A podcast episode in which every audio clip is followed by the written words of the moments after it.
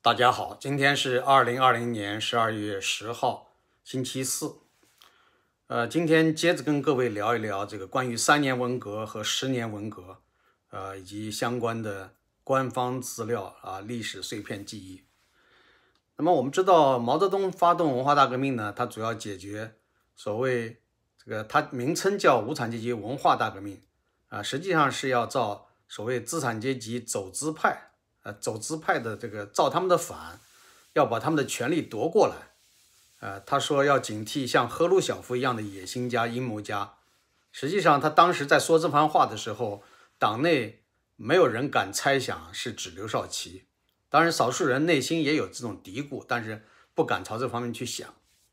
那么，一九六六年八月八号，在中共八届十一中全会上，毛泽东对文化革命其实有一个简单的构想。啊，他说，党的第九次全国代表大会大概是在明年的一个适当的时候召开。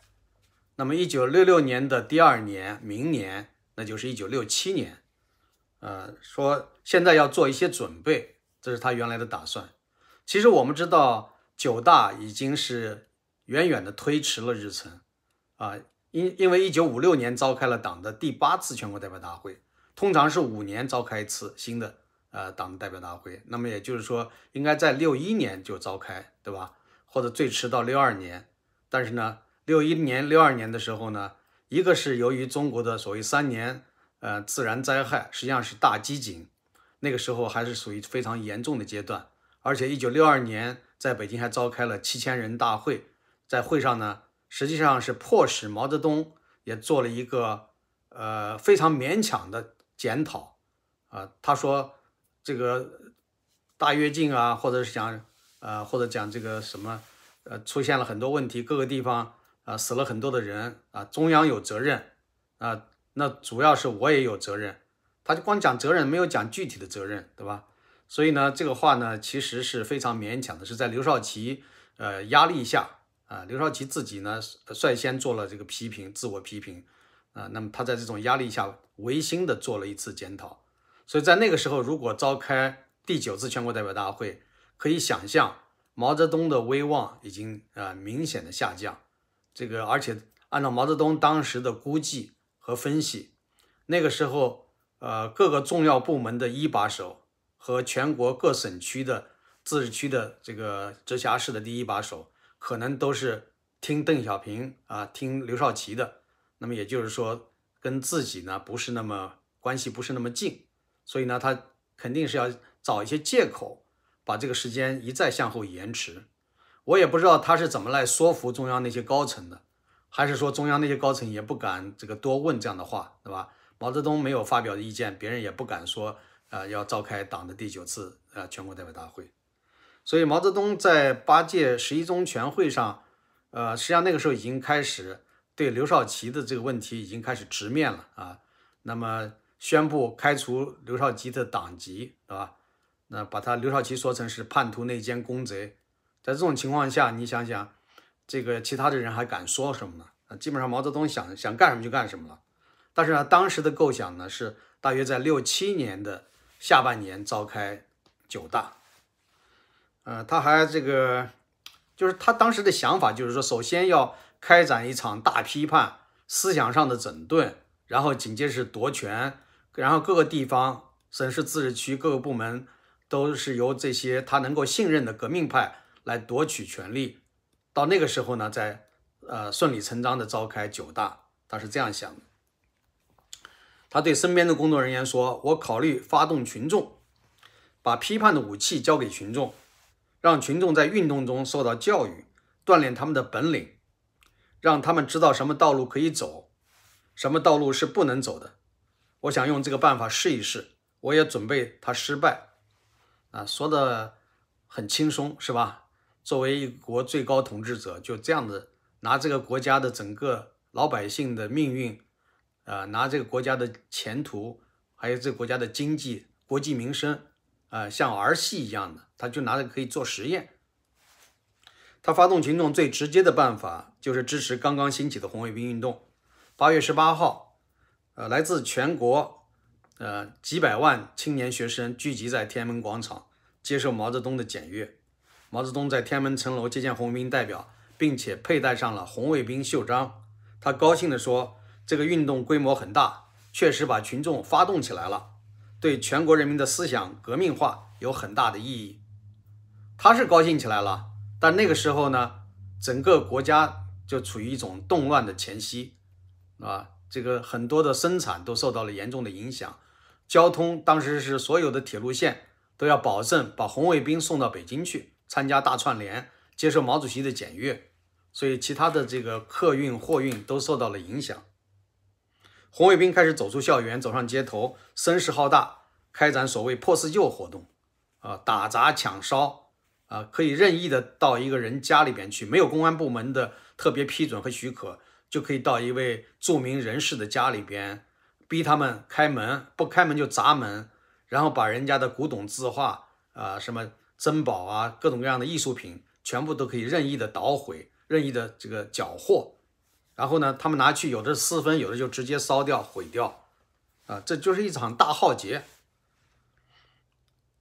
党内党内外人士对这种情况啊，对这种社会上的混乱不堪感到非常的担忧和不理解。可是毛泽东却坚持认为，呃，这正是他所设想的群众性的大风暴，放任这种风暴发展。有利于把文化大革命推向全国。为此，他还批准了解放军总参谋部、总政治部关于绝对不许动用部队武装镇压革命学学生运动的规定。然后，中共中央又转发了公安部关于严禁出动警察镇压革命学生运动的规定。那么，有这两个规定呢，红卫兵运动犹如脱缰的野马啊，就是说根本不受控制。他们停课闹革命，进行全国性的大串联。冲击党政机关，甚至还有的是冲击解放军的这个一些部队，要夺取枪支。所以后来呢，这个有些解放军部队为了防止武器流失，不得不鸣枪警告啊，有的少量的枪支也是被抢走了。那么讲到这儿时候，有一个小插曲：小学一年级啊，一九六七年，我刚上小学一年级，我们那天放学拎书包。刚出校园门没多久，就听到机关枪响，因为我们那个学校附近后面啊，就住的有解放军的一个连，啊，他们是护场的部队，他们这一个连呢，经常是搞军事演习。过去我们经常看他们搞一些这个，呃，刺杀训练啊，投弹训练啊，射击训练啊，非常有意思。但是那一天呢，是由于有一些造反派要抢夺他们的枪支，所以呢，解放军就用机关枪把他们吓跑了。但是我们不知道情况，我们一听机关枪响了，对吧？赶紧这个拎着书包飞快的跑啊！所以那后来那几天就没有正常上课。呃，你看当时的情况就多么的混乱。所以文革刚一开始到了武斗阶段，我们实际上就停课了。什么时候才复课的呢？是一九六八年的呃接近年底，那个时候才算是复课啊。六九年才恢复秩序，整个恢复秩序。因为六八年下半年一直到六八年年底就是。呃，各地成立革命委员会啊，所谓“祖国山河一片红”，包括发行那个邮票啊，那个邮票后来成为错票，然后非常值钱，大家都知道，对吧？那么就当时呢，就是红卫兵搞这样的一些活动，揪斗各地党政干部，有一些干部呢，啊，被迫回避藏起来。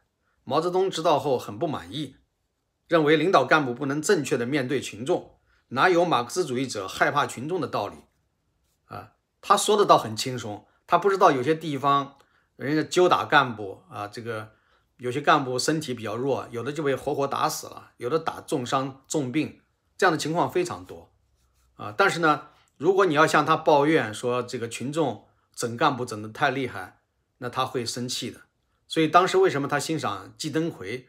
季登奎作为当时河南省的一个副省级领导啊，季登奎也受到了批斗，据说。被批斗了一百多次啊，还做那个呃喷气式。所谓喷气式呢，就是揪起来啊，把人这个悬空架起来啊，就是一种非常折磨人的办法。那毛泽东当面就问季登奎，喷气式是怎么样的？季登奎就把两个胳膊反剪，就是啊，模仿一下，就就是这样的。毛泽东看了以后哈哈大笑，说：“你觉得这个运动怎么样？”季登奎说：“呃，还可以，呃，还可以忍受。”呃，而且觉得这个群众批判一下对自己是有教育的，我吸取了深刻的教训，他这种说法呢，就是把那些呃群众运动，呃，包括造反派学生揪斗老干部说的那么轻松，说的好像对老干部来讲还是一个呃能够吸取很多经验教训，在思想上接受一次洗礼。所以毛泽东非常欣赏季登奎的这种看法，说你说的很好。后来呢，这个搞三结合的时候，季登奎也是作为啊老干部的代表被结合起来的。啊，那个时候毛泽东重用的是造反派、红卫兵、解放军，呃，然后一些左派，啊，但是老干部里边他就任用了像季登奎这样的干部，就是说对群众运动不是一种排斥拒绝的态度，而是一种积极的心态。呃，遭受一些皮肉之苦，然后在心理上感受到这是一个有益的教育，啊，所以毛泽东就欣赏要提拔重用这样的干部。呃，他还说，哪有马克思主义？这是毛泽东说的啊，哪有马克思主义者害怕群众的道理？我们开了全会，还有很多人没有转过来，他们就是不执行。有些人当群众围攻他们的时候躲起来，这是临阵退却。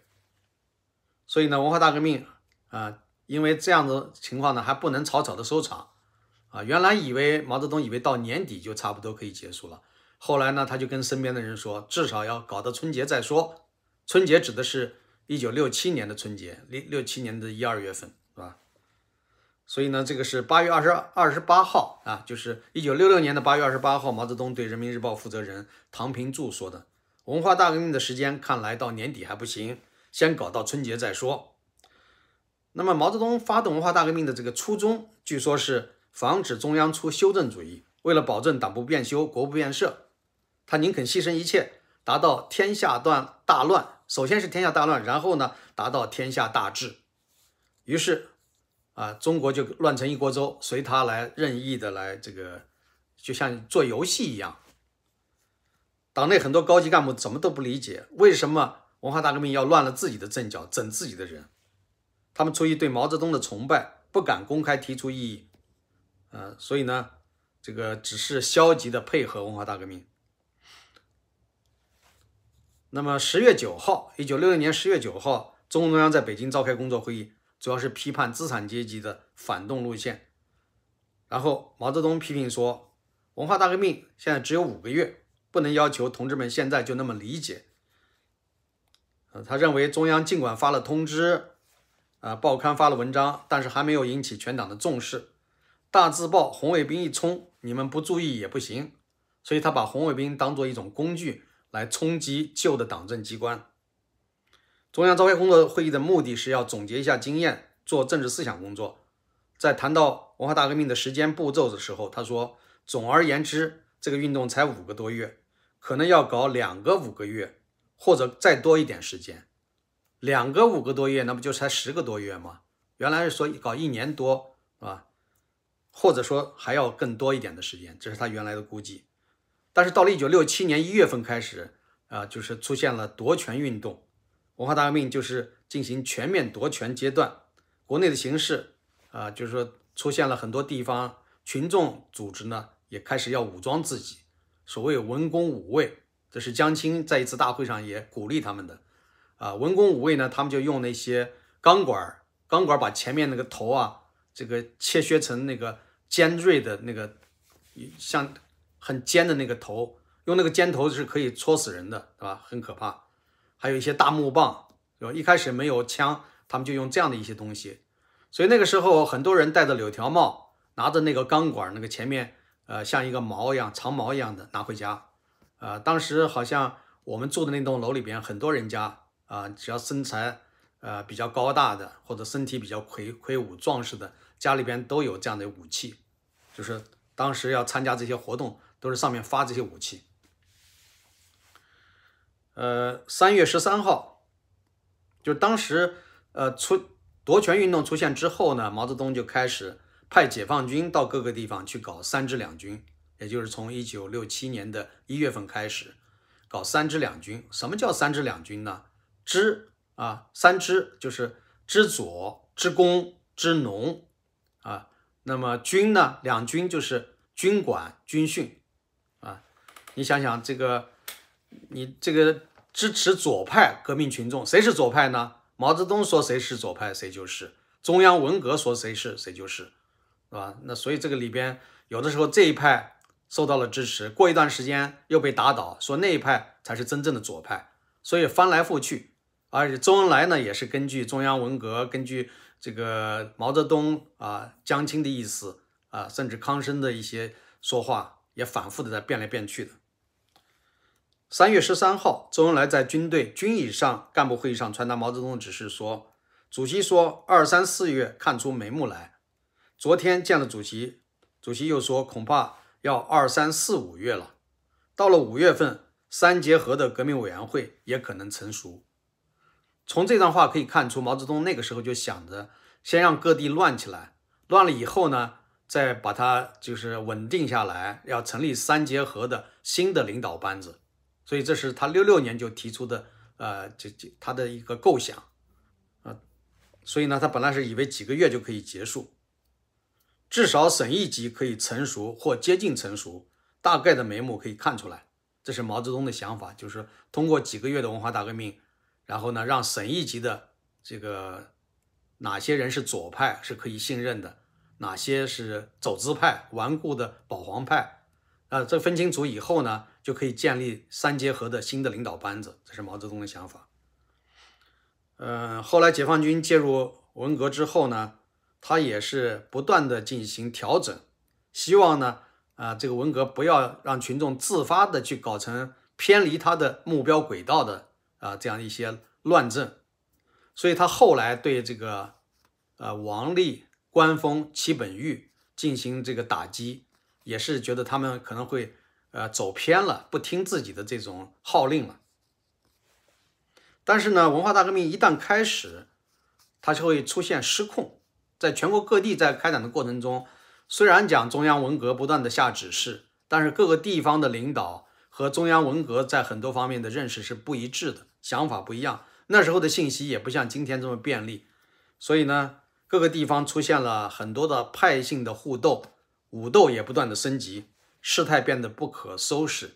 在四川出现了这个群众冲击驻军单位啊，并且是抢劫军火库，有的地方连坦克都出动了，机关枪、大炮都出动了，所以这样的话态势是非常的紧张。所以毛泽东要求军队要严格的控制局势。那么，毛泽东在五月份，一九六七年五月接见刚果部呃领导人的时候，还说：“现在乱得很，红卫兵到处闹，不是我创造的，是群众创造的。大字报、红卫兵都是他们创造的，炮轰这个，炮轰那个，打倒这个，打倒那个。你看毛泽东多么的无耻！明明是他发动，他亲自领导的，啊，一切都是在他的部署和安排下，啊，什么什么都是他亲自指挥的。他后来呢？”一旦出了一些不好的事儿，他马上就把责任一推，推得干干净净。所以这样无耻的这种流氓嘴脸，不是一一目了然了吗？但是呢，他又说乱也没什么大不了的事，天塌不下来，这不是废话吗？嗯，让中国老百姓倒霉跟他没什么关系。他说，无产阶级文化大革命从政策策略上讲，可以分为四个阶段。从姚文元的文章发表，姚文元的海瑞罢官那个文章是一九六五年发表的。他是毛泽东划分文化大革命跟别人划分不一样。现在的研究一般都是说一九六六年五月十六号五幺六通知开始，但是毛泽东是从姚文元的这个海瑞罢官那个文章发表开始算起，到什么时候？到八届十一中全会，这个算第一阶段。这可以算第一阶段，主要是发动阶段，这是毛泽东说的啊。然后从八届十一中全会到一月风暴，就是一九六七年一月呃上海夺权，这可以算为第二阶段。主要是扭转方向阶段，自一月风暴夺权到大联合三结合，这可以算第三阶段。自戚本禹爱国主义还是卖国主义的文章，以及修养的要害是背叛无产阶级发表之后，可以算第四阶段。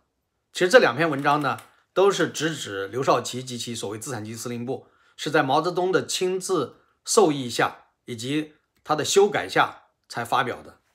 所以他把这个两篇文章都看作是第四阶段，说第三阶段、第四阶段都是夺权的问题，第四阶段是在思想上夺修正主义的权，夺资产阶级的权。所以这是两个阶级、两条道路、两条路线的斗争，是决战的关键，是主题，是正题。所以按照这样的一个筹划，到了一九六七年四月，也就进入了文化大革命的夺权的决战关键阶段。呃，七月十三号，六六七年七月十三号，毛泽东召集周恩来和萧华、杨成武等人开会。萧华当时是总政，解放军总政主任；杨成武是解放军代总参谋长。毛泽东说：“发动群众的阶段已经过去，一年开张，二年看眉目，定下基础，明年结束。明年指的是一九六八年。”这就是文化大革命，这是毛泽东的原话。他说：“这就是文化大革命。”他还下了这样一个定语、定论，也就是文化大革命是三年。八月份，毛泽东在接见外国友人时，仍然坚持文化大革命只需三年时间。他说：“我们这次运动打算搞三年，第一年发动，第二年基本上取得胜利，第三年少尾。所以呢，不要着急。凡是烂透了的地方就有办法，我们有准备。”凡是不疼不痒的就难办，只好让它拖下去。经过四五六七月，现在是八月份了，有些地方搞得比较好，有些地方不太好，时间要放长一些。从去年六月算起，共三年。啊，既然是一场革命，就不会轻松。所以你想想，从一九六六年啊五月十六号发表那个通知，然后呢，到五月十六号啊，这个。呃，我们我们前面讲的就是说，五月十六号发表通知，如果到了一九六九年的四月份，党的九大召开，还不到三年的时间。但是如果要是按照毛泽东那个说法，从姚文元一九六五年发表海瑞罢官那篇文章开始算起的话，那就超过了三年。一九六七年九月，毛泽东在南方视察途中一再强调正确对待干部，彻底消除派性斗争。尽快实现革命大联合。他认为文化大革命应该应该接近尾声了。他说，运动的第一年已经过去了，第二年又过了三个月了，七八九，我看春节差不多了，可能有个眉目。据陪同视察的杨成武的回忆说，在视察途中，毛泽东还提到，明年春天文革结束后，接着召开九大，要把老同志都解脱出来，许多老同志要当代表，当中央委员。他还列举了邓小平、乌兰夫、彭真、贺龙等人，那说明那个时候他没有想把这些人立即就，特别是像贺龙，还没有想把他立即置于死地。啊，还提到了说要让邓小平还要复出，乌兰夫、彭真、贺龙都要复出，这个是一九六七年说的话。啊，就准备是在六八年啊，或者是六九年，对吧？这个。所以他这个当时的想法啊，跟后来的情况不一样。一九六八年元旦，这两报一刊，也就是《人民日报》《解放军报》《红旗杂志》发表社论说，人类历史上第一次无产阶级文化大革命，已经在一九六七年取得了决定性的胜利。在毛主席一系列最新指示呃指引下，夺取无产阶级文化大革命全面胜利的伟大斗争已经开始了。这篇经毛泽东批准的社论，实际上是以公开的方式传达。毛泽东南下视察的讲话精神，向全国传达这样的信息：文革已取得全面的胜利。换句话说，结束文革已经为期不远的事情。那么到了九月七号，全国除台湾以外的二十九个省、自治区、直辖市都已成立革命委员会，即所谓“全国山河一片红”。啊，这个这个是指的是一九六八年啊，六八年的这个九月份。就是全国山河一片红，这个标志着整个运动已在全国范围内进入斗批改阶段。按照毛泽东的部署，斗批改的主要内容是建立三结合的革命委员会，大批判、清理阶级队伍、整党、精简机构、改革不合理的规章制度、下放科室人员等等。这就是毛泽东所说的扫尾工作。为了做好这项工作，他亲自为几个斗批改的调查报告写编者案，向全国推广。他在跟外国人交谈时提到，到今年上半年，学生是运动的先锋，现在落后了。他已无意再去发动疾风骤雨式的群众运动，而是迫切地期待着由天下大乱达到天下大治，从而顺利地结束文化大革命。那么十月十三号，中共八届扩大十二中全会在北京召开。毛泽东谈到文革时持肯定的态度，他在批评所暴露的问题和错误的时候。还自我批评了几句。他说：“我的意见错误是有，而错误的主要责任在中央，在我，而不在地方，也不在军队。他赞成把文化大革命进行到底。究竟什么叫到底啊？我们估计大概要三年，到明年夏季差不多了。就是包括建立革命委员会，大批判清理阶级队伍，整党精简机构，改革一切不合理的规章制度，下放科室人员这些。他仍然坚持了自己三年的时间表，啊，到一九六九年文化大革命，也就是说进行到底了。在筹备中共九大的时候呢，他就是说，呃，也在讨论要不要设立国家主席的问题。嗯，毛泽东呢还批示说，我认为。暂时不宜成立中央革命委员会。他说，中央文革在草拟的国庆标语中有这样一条：“向立下丰功伟绩的中央文革致敬。”啊，毛泽东看到这个标语以后，把它删除了，并且批示不应用自己名义发出口号称赞自己，因为文革就是他们发动的嘛。啊，自己称赞自己，那不是成了王婆卖瓜了吗？他认为文化革命就要结束了，那么应运而生的文革小组也要。结束使命，啊，应该淡出历史舞台。以往凡是重大决策发文，都是以中共中央、国务院、中央军委、中央文革。那么筹备九大的时候，毛泽东不让再数中央文革，他说中央文革不要加了，是管文化革命的。文化革命快要结束了，要用常委。他还提出要撤销中央文化革命小组、中央文革碰头会这样的一些机构。一九六九年四月九大在北京召开，他强调这是一次团结的大会、胜利的大会，啊，那么这个就是大概的这个三年文革啊前后毛泽东的这个想法啊，但是到了一九七四年八月份的时候呢，他在武汉又说了，他说有一些人对文革说三道四，甚至全面否定，啊，他在武汉的时候就说要实行惩前毖后。治病救人的方针，一棍子打死不好，要允许人家改正错误嘛，要给人家机会。文化大革命已经八年，现在以安定团结为好。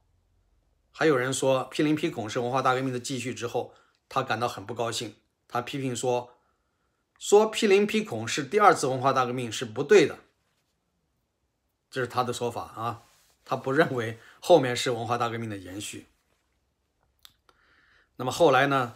一九七五年一月，周恩来病情啊沉重，邓小平主持国务院工作，不久主持中央日常工作，搞全面整顿。整顿一开始呢，毛泽东还是采取支持态度的，啊，他的前提是要先肯定文化大革命，然后再通过整顿恢复秩序啊，搞经济建设来结束文化大革命。所以后来呢，就是说看看邓小平对文革呢啊否定的比较多，他就。不行了，他要反弹了，所以这是当时的一个大概的情况。那么后来呢，文革被中央定为说是十年，这个这是后来打倒四人帮之后的结论。在这之前，毛泽东自己以及中央文革，呃，还是那那些年，呃，社会上普遍大家认为这个文革只有三年，所以大概是这么一个情况。虽然毛泽东在刚才我提到的讲话里边也说了。说文化大革命到现在已经八年了，他指的是从文化大革命发起啊，因为他自己也不承认批林批孔是文化大革命的继续，或者讲第二次文化大革命，他都不赞同，所以他还是认为文革是三年的文革啊，在我们的记忆中也是这个三年文革基本上就结束了，就没有那些什么很乱的那个局面了，对吧？就是疾风暴雨式的那种群众运动就没有了，后面再搞的都是各个单位。接受中央的指示，有部署、有安排的进行日常的一些政治运动。像现在中国不也是上面下一个指示，然后各个单位来进行政治运动嘛？啊，所以还是跟文革那种疾风暴雨式的文革还是不一样。所以呢，我们今天呢就把这一段历史呢做一个呃了结，就是呃，其实我们看到有很多人呢，就是上了岁数的人，他们不愿意多谈文革。因为有很多这个个人记忆中的一些这个疼痛的东西，或者是也有一些个人隐私不愿意说啊，但是我们还是应该希望当事人经历过那个时代的人能够多做口述史啊，就按胡适先生所说的，由这个一个一个的历史碎片拼凑成比较完整的图画啊，这个历史的画卷不应该只由官方来做。好，今天就说到这儿，谢谢各位。